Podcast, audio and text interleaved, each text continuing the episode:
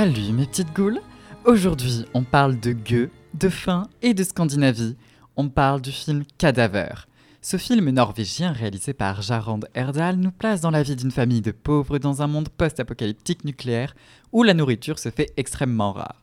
En rentrant chez eux, Leonora, la mère, se fait aborder par un type chelou lui proposant un bon repas combiné à une pièce de théâtre dans un hôtel de luxe. Sans hésiter une seconde, elle embarque sa famille dans cette expérience même si son mari, Jacob, n'est pas trop pour. Bien que le spectacle soit interdit aux enfants, ils emmènent leur fille, Alice, qui peut entrer grâce à une autorisation spéciale du directeur parce que je cite Viens voir mon pays des merveilles, Alice. Oui, Mathias, tu inspires bien la confiance. Ça m'étonnerait pas que tu ouvres ton imperméable face aux enfants, toi. hein. Pervers. Ils font donc leur petit repas quand l'annonce du spectacle commence. Un show qui se déroule dans l'ensemble du lieu. Les spectateurs doivent donc bouger pour suivre leur personnage. Enfin, le personnage qu'il y a, pas, les leurs. La seule barrière entre un personnage slash acteur est un spectateur et un spectateur n'est qu'un masque doré. Toute personne à visage découvert serait en train de jouer.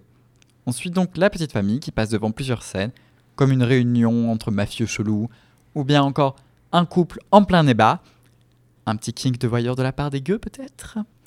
Alice décide de suivre un personnage nommé Raquel quand elle disparaît. Ses parents se mettent donc à sa recherche, posent leur masque et là, plein de questions se posent. Où est passée Alice? Où sont passés le reste des spectateurs? D'où vient cette nourriture dans un monde complètement ravagé? C'est moi ou ce tableau vient de bouger? Ça, vous le découvrirez en regardant le film gore et macabre Cadaver disponible sur Netflix.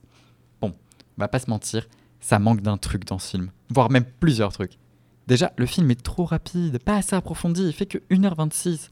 De deux, je trouve que c'est pas assez poussé dans le gore. Et surtout, ça manque d'une chaudasse comme moi. Et ça manque aussi tout simplement d'une histoire, hein. Mais c'est assez cool à regarder, au moins une fois pour le côté esthétique. Bon, mes petites gouttes, c'est tout pour moi. On se retrouve la semaine prochaine pour vous faire frémir de plaisir. Faites de mauvais rêves